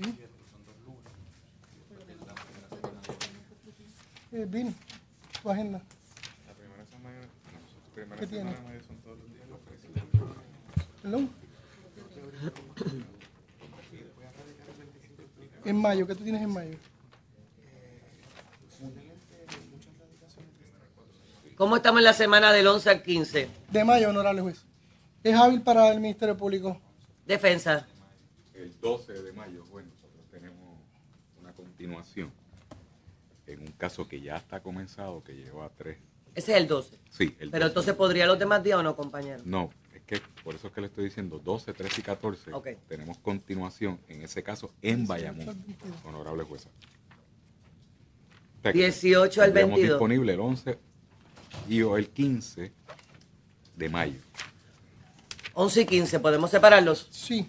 Pues vamos a separar 11 de mayo, 15 de mayo adicional. ¿Qué más? Del 18 al 22 también es hábil para el Ministerio Público. Defensa. Lo tenemos disponible. sí. ¿Lo tienen disponible?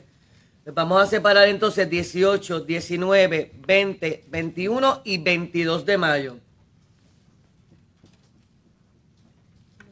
¿Desean separar alguna fecha adicional? La otra semana también es hábil para el Ministerio Público. Ya nos cancelaron unos juicios por jurado. Defensa. Como es normal, el 25 veo, ¿verdad? Que feriado sería 26, 27, 28 y 29. Pues sí, la tenemos disponible. Le separamos también 26, 27, 28 y 29. Ustedes me dicen, compañeros, ¿algo adicional?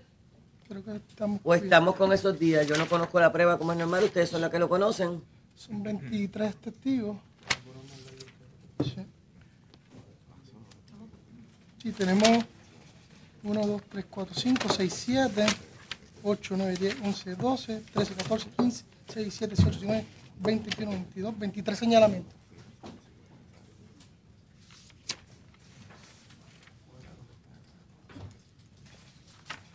Algo adicional por las partes. La hora.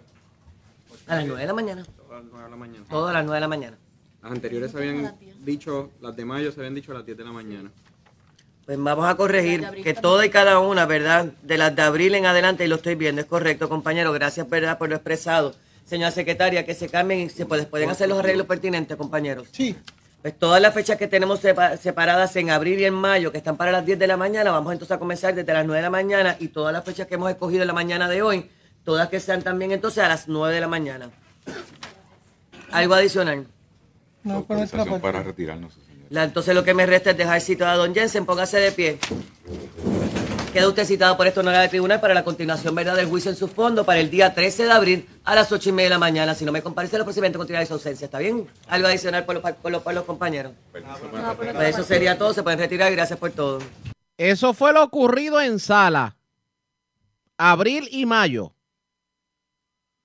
Son los, bueno, la mayoría de los días señalados son para el mes de mayo, aunque se, está, se están separando dos fechas en el mes de abril.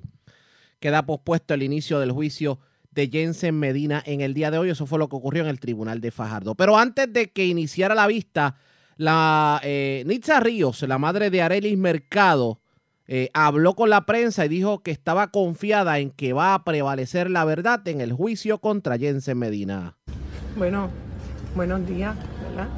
Pues estamos hoy otra vez de nuevo aquí, confiados en Papá Dios, de que todo va a seguir fluyendo, ¿verdad? Eh, seguiremos eh, con la esperanza de saber que Dios está en control de todo y que todo va a estar bien. El día pasado el papá del acusado señalaba y reiteraba mi hijo es inocente, ¿verdad? Esas fueron la- pues, las principales expresiones que él hizo. Insiste en eso. Bueno, él tiene razón, porque todavía no se ha celebrado el, ¿verdad? el juicio como tal. Eh, así que no.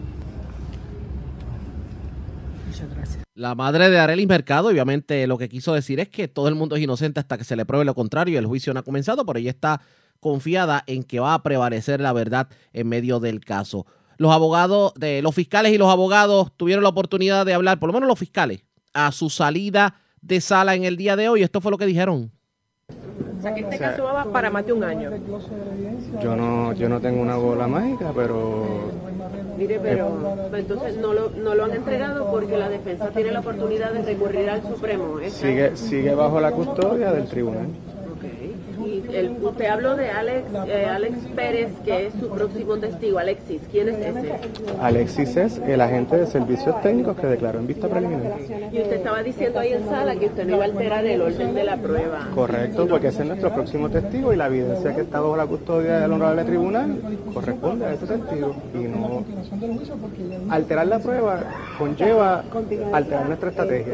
Y ciertamente no lo vamos a hacer por cuestiones a las, a las que tiene derecho la defensa, pero por, por cuestiones de ellos nosotros no vamos a alterar nuestro orden de prueba. Mire, fiscal, quisiera preguntarle, eh, ¿qué, le, qué le contesta el Ministerio Público a, a planteamientos o expresiones que han hecho la los abogados de defensa en el sentido de que se inició este proceso judicial para, para interrumpir los términos, ¿verdad? Que se inició el 14 de enero para, para interrumpir los términos para, por lo del habeas corpus. ¿Cuál- ¿Qué le contesta usted a esas expresiones? Que no es cierto.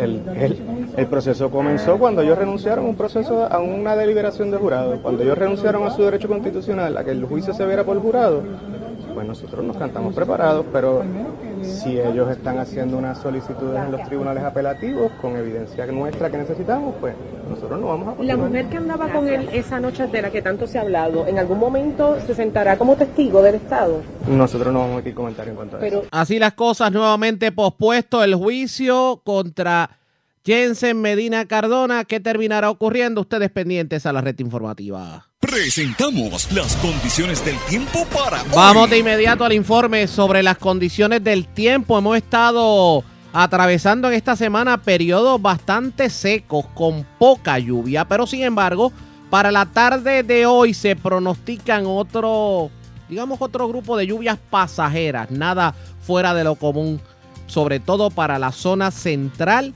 y oeste de Puerto Rico. Aunque tronadas aisladas son posibles con lluvias en sectores del oeste, tal vez hay se debe reportar acumulación fuerte, pero más para el oeste de Puerto Rico. Lluvias pasajeras ya más para el centro, zona metropolitana y la zona este de Puerto Rico. Un aumento en la humedad junto a condiciones favorables en la altura soportará una mejor probabilidad para el desarrollo de aguaceros. Sin embargo, este fin de semana. Sí se esperan lluvias sábado y domingo, por lo tanto inundaciones menores en áreas urbanas y de riachuelos serían posibles en zonas aisladas. El mar bastante peligroso, hay un riesgo alto de corrientes marinas a lo largo de las playas del noroeste de Puerto Rico hacia el norte y hay un oleaje de 8 a 10 pies.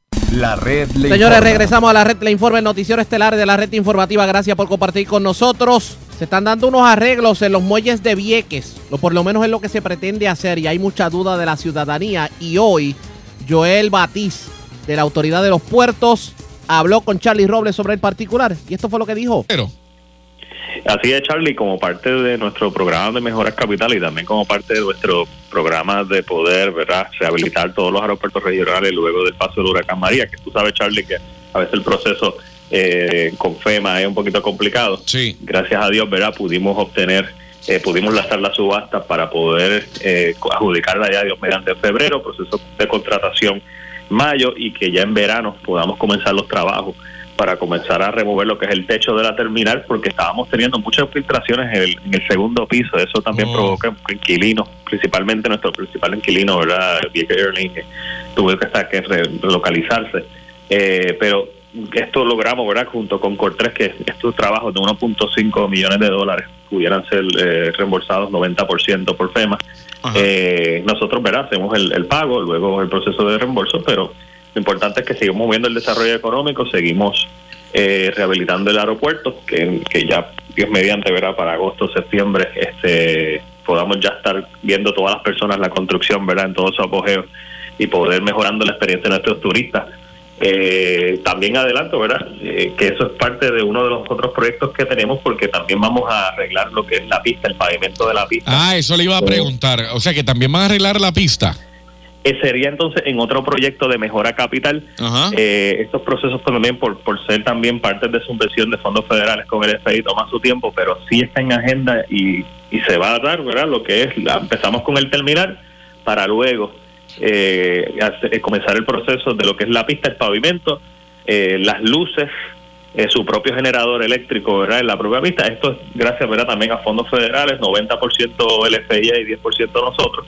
Así que tenemos una, una meta agresiva de lo que es reparar la pista del aeropuerto de Vieques con todo su sistema de luces y hasta el generador de emergencia y también lo que es el, la terminal que ya gracias a Dios comenzamos el proceso de subasta y la construcción, ¿verdad? Esperemos que ya en el verano todas las personas puedan comenzar a verla. Ok, eh, ¿Qué hay con Culebra? Eh, ¿Pasará algo con el aeropuerto o el aeropuerto de Culebra está bien? Sí, no, eh, también está, es, es parte de todos los aeropuertos, de los nueve aeropuertos regionales, tienen sus propios proyectos de mejoras capital que la Junta de Directores de Puertos los aprueba. Gran parte de ellos, Charlie, te digo, eh, como el FI ¿verdad? nos ayuda muchísimo en lo que es el financiamiento de, de dinero, ¿verdad? Del 90%, nosotros ponemos el 10%. Ajá. Eh, ¿verdad? Operar aeropuertos y muelles es un proyecto sumamente costoso y gran parte de, no solamente Puerto Rico, en todos los Estados Unidos, gran parte de ese dinero es federalizado. Eh, pero sí, eh, en Culebra también tenemos proyectos. Bueno, ya ustedes escucharon que terminaron ocurriendo con los muelles pendientes a la red informativa. La red le Cuando regresemos hablamos de la investigación del chat de Telegram y el referido al FEI. El FEI tiró por el piso la investigación de justicia. Hablamos de eso luego de la pausa. Regresamos.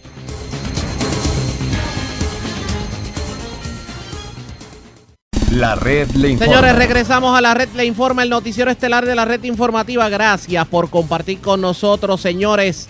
Si bien el panel del fiscal especial independiente determinó ayer asignar un FEI a quien fuera gobernador Ricardo Rosselló y a cinco de sus ex asesores, este ente gubernamental, con la resolución que presentó, precisamente eh, designando dos fiscales especiales independientes para la posibilidad de erradicar cargos criminales contra estos funcionarios, desmanteló de manera inmisericordia la supuesta investigación preliminar del asunto por parte del Departamento de Justicia. Dice que lo que se hizo fue una total chapucería. ¿Y de qué estamos hablando?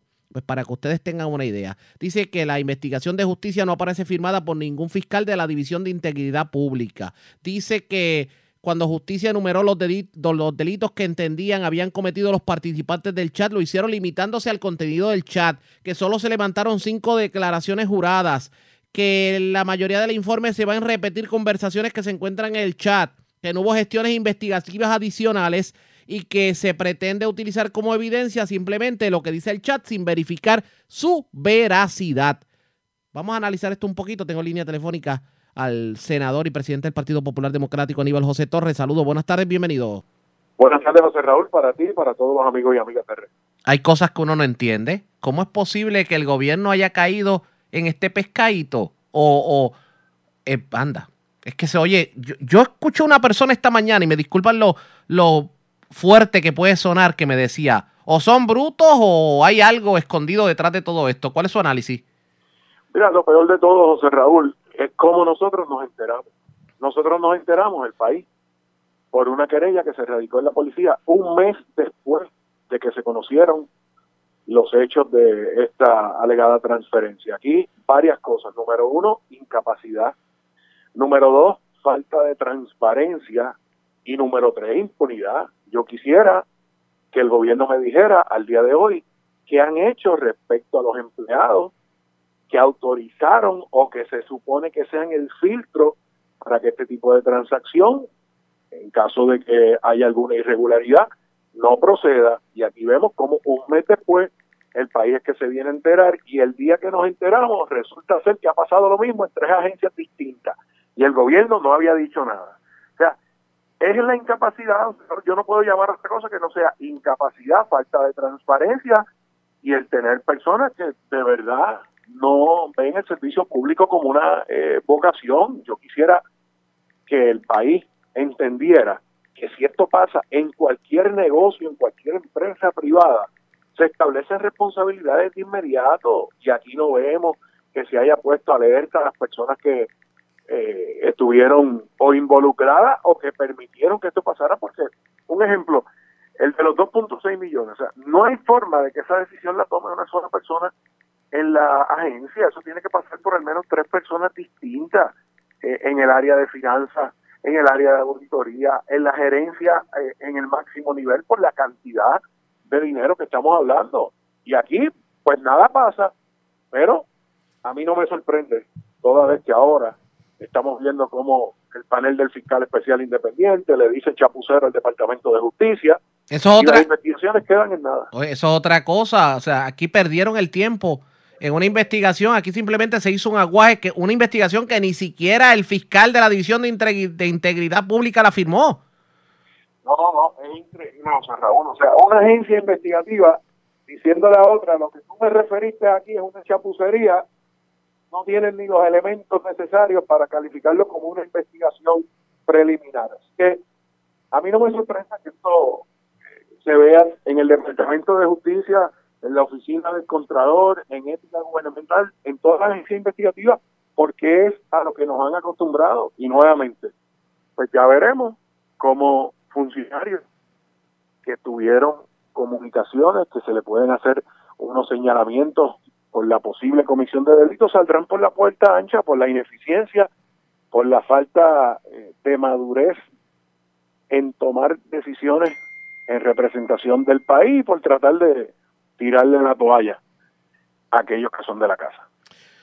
Precisamente eso iba, porque uno, o sea, uno puede entender esto de novatos en, en asuntos de justicia, pero de los altos directivos del Departamento de Justicia que se supone que, se, que saben todos los protocolos, todas las formas de hacer los trabajos, ¿usted cree que esto es coincidencia? No, no, de ninguna manera, José Raúl. Es el mismo departamento que pedía que entregaran el celular del contratista principal, amigo de Ricardo Rosselló y su director de campaña, Elías Sánchez, y que al final entregan la investigación porque él estaba radicado en la Florida y, no pudieron dar con él allá en la Florida. O sea, como si aquí no hubiesen acuerdos interagenciales con agencias federales, como si aquí no se tuviera el poder de seguir a esa persona y, ocupar lo que el Estado necesita para probar sus casos. O sea, eh, a mí no me cabe la más mínima duda de que esto es tirar toalla, son una irresponsabilidad, nos acostumbraron a eso en esta administración. No, y ya ah. a seis meses de las elecciones, José Raúl, no puede esperar nada. No pinta bien definitivamente. Gracias por haber compartido con nosotros. Buen fin de semana. Un abrazo, Raúl, igual Como siempre, ya ustedes escucharon, era Aníbal José Torres. Qué feo, Faelo, lo que ha ocurrido definitivamente. Esto hay que analizarlo. Ustedes pendientes a la red informativa de Puerto Rico. Señores, señores, vamos a otro tema porque hoy es el día de amor y la amistad y hoy es el día que más se consume en cuanto a chocolates en restaurantes, en los moteles. Y la pregunta es, las ventas, ¿cómo han estado? Carmen Salgado del DACO habló con Charlie Robles y esto le dijo sobre el particular. Eso es así, ¿verdad? Hay que, hay que felicitar a todos los que nos escuchan, ¿verdad? En esta hora. Eh, es un día de, del amor, de la amistad, ¿verdad? Ajá. Y de compartir, así que vamos vamos a aprovecharlo, ¿verdad? Y, y si lo podemos extender al fin de semana, mucho mejor. No, eso tiene que estar todo el tiempo por ahí para abajo. Y este fin de semana, eh, eh, secretaria, este fin de semana es semana, fin de semana largo. Cierto, cierto. Sí. Así que eh, vamos a aprovechar, ¿verdad? Eh, uno, uno pensando, ¿verdad? En este, en este año que comenzó tan difícil Sí. eh, para todos los puertorriqueños, hay que hay que aprovechar estos tiempos, ¿verdad? Que, que nos dan para, para recogerse, como uno dice, y, compartir, ¿verdad? Y fortalecerse con, con la familia y con lo, y con todo aquello que te trae, ¿verdad? Bien y bienestar a tu a tu salud y a tu calidad de vida. Exactamente. Secretaria, y, y el DACO este fin de semana, eh, ahí tienen intervenciones. Yo sé que los, los hoteles, los paradores, eh, los Airbnb, todo esto está repleto, sobre todo en el oeste.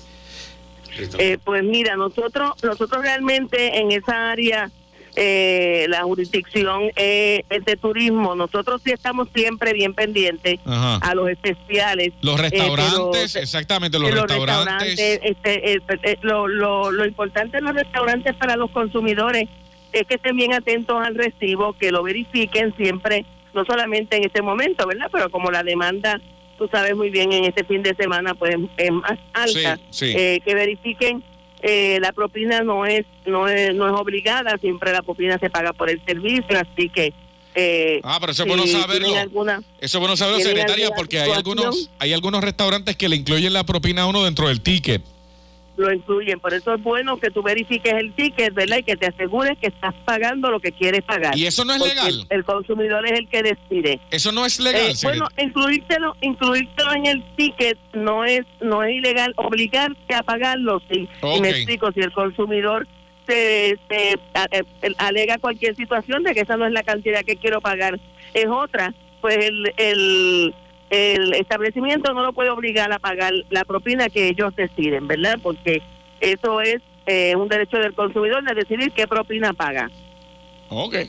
¿Y ustedes, ¿Y ustedes hacen intervenciones con eso, secretaria? Sí, nosotros nosotros recibimos eh, querellas sobre el asunto. Eh, eh, les dejo saber a los consumidores, ¿verdad? Los oriento que a través de nuestra página pueden hacernos llegar cualquier queja o querella a través de www.daco.pr.gov. Eh, y si eh, tienen alguna confidencia, pueden eh, entregarnos o enviarnos fotos eh, para entonces hacer llegar los inspectores. Eh, este, no sé si sabes que nosotros tenemos una orden de congelación vigente a causa de los de los temblores, ¿verdad? Y entonces realmente pero nos estamos enfocando porque ya desde desde que implementamos la orden estamos en la calle todos los días. Eso para el sur. Tradicionalmente tuviéramos intervenciones hoy sobre especiales, pero es que es que hemos estado interviniendo en todo lo que tiene que ver con nuestro reglamento, pero enfatizándonos en el cumplimiento con nuestra orden. Pero ese congelamiento es para el sur específicamente, ¿verdad? No, es para todo Puerto Rico. Para es todo para Puerto todo Rico. Puerto Rico porque porque la realidad es que vimos eh, en esta emergencia en particular que muchas de las ayudas que, que llevamos o que la- las organizaciones sin fines de lucro o las personas le quieren llevar al sur, a los hermanos del sur, las adquieren, ¿verdad?, en donde hacen sus compras. Eh, y eso puede ser en cualquier parte de la isla. Ok, expl- explíqueme eso otra vez, secretaria, porque me interesó. ¿El congelamiento de precios es en qué? Bueno, el congelamiento de precios es en los artículos de primera necesidad. Eh, ahí incluimos bien particularmente para esta emergencia eh, del de, los, de los temblores, esos artículos de camping como casetas, Ah. eh, matres de aire, eh, todo lo que tú utilizas, porque eh, pues en los huracanes quizás no habíamos visto más que algunos artículos de estos que utilizamos, como el tanquecito de gas, Sí. pero propano, pero la realidad es que en esa emergencia eh, los damnificados están viviendo al aire libre, ¿verdad? Por las circunstancias. Así que son eh, necesitan muchos de estos artículos para desinfectar también las mascarillas, los artículos que se incluyen en una mochila, porque hay mucha demanda eh, del consumidor puertorriqueño para para adquirir estos artículos y prepararse, ¿verdad? Ante la situación que estamos viviendo. Se congelan los márgenes de ganancia de la gasolina, pero o sea, no, no el precio, y se congela el precio del gas licuado. Esa fue Carmen Salgado, no falla la pregunta obviamente de la congelación de precios y lo que va a ocurrir con el gas. Le vamos a dar seguimiento en nuestros próximos noticieros. La red le A la pausa, regresamos a la parte final del noticiero estelar de la red informativa.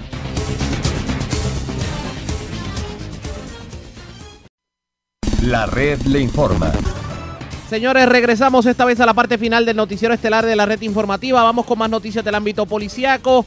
Delincuentes se llevaron computadoras, equipo de survival kit, casetas de campaña, entre otros, de un vehículo estacionado en la calle Estancia en la zona de Quebradillas. La información la tiene Elma Alvarado, oficial de prensa de la policía en Arecibo. Saludos, buenas tardes. Sí, buenas tardes. En horas de la noche de ayer se reportó una, una apropiación ilegal en la calle Estancias, barrio Terranova, en el pueblo de Quebradillas. Según informa María de Los Ángeles Mayorga, que dejó su vehículo estacionado en Jeep Wrangler color gris del año 2019 frente a su residencia y alguien rompió el cristal delantero lado derecho del vehículo, donde se apropiaron de una computadora, un teléfono celular, un, cargador backup, dos bultos de emergencia, server kit, ocho casetas de campaña y lámparas solares. La propiedad hurtada fue valorada en cinco mil dólares aproximadamente y esta pertenecía a la compañía Harper Humanity. Investigó preliminarmente el agente Juan Díaz Rodríguez del distrito de Quebradillas y el caso sería referido a la División de Delitos contra la Propiedad del Cuerpo de Investigaciones Criminales de Arecibo, quienes continuarán con la investigación. Eso es todo lo que tenemos por el momento. Que tengan todos buenas tardes. Y buenas tardes para usted también. Era el Alvarado, oficial de prensa de la policía en la zona de Arecibo. Señores, antes de enganchar los guantes, vamos a la voz de América. Es Yasmín López quien nos resume esta hora de la tarde lo más importante acontecido en el ámbito nacional e internacional. Continúa el descenso de migrantes llegando a Estados Unidos. El presidente Lenín Moreno condecora en Estados Unidos a congresista de origen ecuatoriano. Presidente Trump ordena desvío de fondos para el muro. Detalles de los millonarios preparativos para San Valentín. Autoridades mexicanas reportaron una disminución en el flujo de migrantes que llegan a Estados Unidos. Desde Ciudad de México, Sara Pablo nos tiene el informe. Mexicanas reportaron una reducción del 74.5% en los cruces que se dan en la frontera con Estados Unidos. También hay una baja en el número de inmigrantes que están a la espera de una audiencia con autoridades estadounidenses. Hay 2.500 y en el punto más alto se llegó a tener a 50.000 inmigrantes en un mes. El secretario de Relaciones Exteriores, Marcelo Ebrard, hizo un balance de las acciones en materia migratoria emprendidas tras la advertencia del presidente de Estados Unidos, Donald Trump, de imponer aranceles a las mercancías mexicanas. Nunca ha habido en estos operativos uso de violencia y menos desproporcionada en contra de los migrantes. Para el diputado Porfirio Muñoz Ledo, integrante del partido en el gobierno, la cifra de disminución de flujos migratorios es una vergüenza, una confesión penosa para México, ya que consideró se debería permitir el paso libre de migrantes. Un horror. Está confesando que la factura que cobró es muy alta. Informó Sara Pablo para La Voz de América desde Ciudad de México. Sobre la reducción de migración entre Estados Unidos y México, analistas dijeron a La Voz de América que el fenómeno es único, pero como nos explica Jacopo Luzzi, la situación podría cambiar. Continúa disminuyendo el número de migrantes detenidos en la frontera entre Estados Unidos y México. Según datos del Servicio de Aduanas y Protección Fronteriza, enero fue el octavo mes consecutivo de descenso con 36 mil detenciones de los agentes fronterizos. Las autoridades atribuyeron esta reducción a los esfuerzos de la administración Trump para disuadir a los migrantes que cruzan ilegalmente la frontera. Jessica Bolter, analista del Migration Policy Institute, admite que el fenómeno es bastante único. Realmente hemos visto los cambios en el nivel del cumplimiento por parte de las autoridades mexicanas, así como las políticas que la administración de Trump ha implementado que dificultaron mucho el acceso de los migrantes al sistema de asilo de Estados Unidos. También las autoridades mexicanas confirmaron una disminución en el flujo de migrantes hacia Estados Unidos, pero según Bolter, el verdadero punto de inflexión se dio en junio de 2019, cuando se firmó el acuerdo entre México y Estados Unidos. Este acuerdo supuso un aumento de los controles y de las expulsiones. Sin embargo, Jens Manuel Krogstan, editor del Pew Research Center, afirma que con la primavera la tendencia suele cambiar. Si las tendencias de los años pasados siguen este año, yo creo que podemos ver un aumento en detenciones eh, en los meses que vienen. Expertos afirman que ha habido otros periodos de aún menos aprehensiones en la última década, por lo que las cifras de enero no son mínimos históricos. Igualmente avisan de que los flujos migratorios podrán reducirse, pero no cesarán. Jacopo Luzzi, Voz de América, Washington.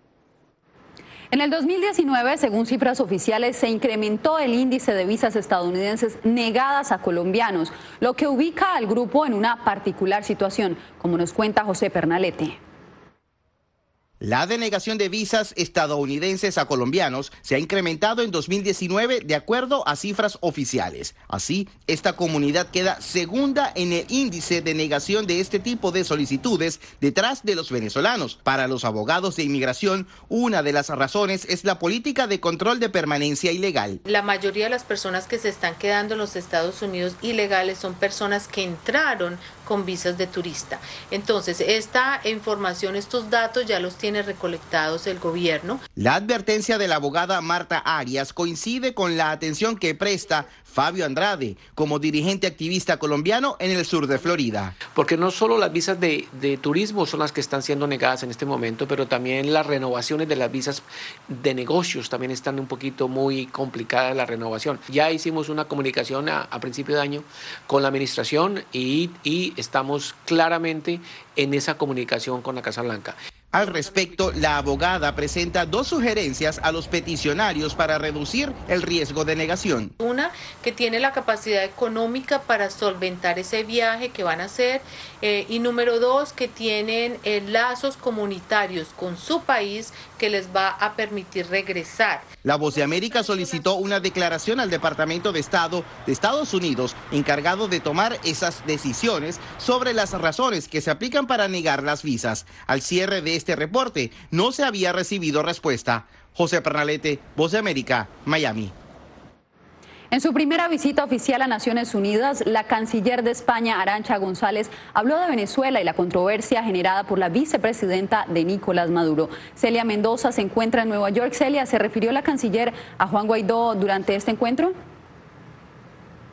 Así es, Yasmín, algo que ella mencionó es esta dualidad que existe dentro del gobierno de Venezuela al ser cuestionada acerca de cómo se refería el presidente de España a él. Indicó que él era dos cosas, presidente interino debido a la situación que se vive en el país, pero al mismo tiempo explicó que era líder de la oposición. Y esto fue lo que dijo acerca de Venezuela y la situación actual adelantar esfuerzos para establecer un camino viable a elecciones en Venezuela y proveer apoyo humanitario en esa nación y a los países vecinos que reciben venezolanos son las prioridades del gobierno español, afirmó la ministra de Relaciones Exteriores, Arancha González Laya, durante su primera visita oficial a la ONU.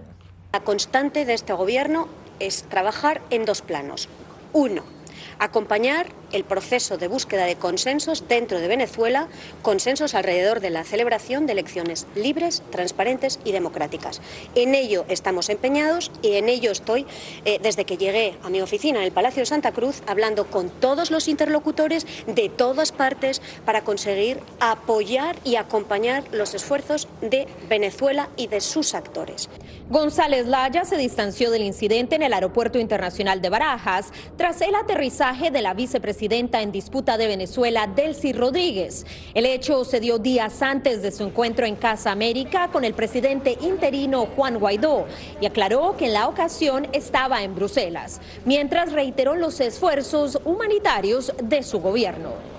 En las próximas semanas queremos concentrar esfuerzos eh, para mostrar un poco la solidaridad, no solo la solidaridad española, sino la solidaridad de la comunidad internacional para con ellos mientras gestionan esta crisis que está alcanzando a proporciones preocupantes. La diplomática española fue clara al asegurar que ha tenido más consenso de manera internacional que en sus esfuerzos internos. Son más de cuatro millones de migrantes venezolanos en el mundo, muchos de ellos residen en España. Celia, muchísimas gracias por el informe. El Senado aprobó este jueves una resolución que restringe los poderes de guerra del presidente Trump contra Irán. El mandatario se opone porque considera que no es el momento de mostrar debilidad frente a Teherán. Jorge Agobiana ha estado siguiendo al tema, este tema. Jorge, ¿cómo fue la votación de hoy? ¿Qué tal, Jasmine? Pues en el Senado los republicanos son mayoría. Sin embargo, en esta votación de este jueves, ocho republicanos se unieron a la bancada demócrata para aprobar la, para esta eh, resolución. ¿Qué dice la resolución? Pues ordenan al presidente Donald Trump a no usar las Fuerzas Armadas de Estados Unidos para crear hostilidades con Irán a menos que tenga la aprobación del Congreso o que, por el otro lado, haya una declaración de guerra. Sin embargo, el futuro de este proceso o de esta resolución podría ser que el presidente vete el documento y que regrese nuevamente al Congreso. Jorge, pero también en el Congreso el presidente de Ecuador, Lenín Moreno, condecoró a una legisladora de origen ecuatoriano. ¿De qué se trató este reconocimiento? Así es, Yasmín es la primera eh, representante que representa pues a Sudamérica, específicamente a Ecuador. El presidente Lenín Moreno entregó una orden de honor ecuatoriana, esto en la Cámara de Representantes, con compañía también de la presidenta de la Cámara de Representantes, Nancy Pelosi. Estas fueron las palabras de la representante que fue condecorada durante esta sesión. Espero, espero, yo acepto este honor con, un, cargo de responsabilidad para enseñarles a las mujeres y a tantos inmigrantes que hemos venido acá a este país que todo es posible, que no quiero ser la única suramericana que ha llegado al Congreso. Como mujer yo voy a luchar para tener eh, para empoderar a las mujeres para que tengan el, poder económico de poder eh, sobrevivir en este país, de tener eh, la independencia y la fuerza de poder ser independientes y alcanzar muy lejos. Y es importante para todas las mujeres, todas las chicas jóvenes que están allá, que si yo lo pude hacer, todas lo pueden hacer.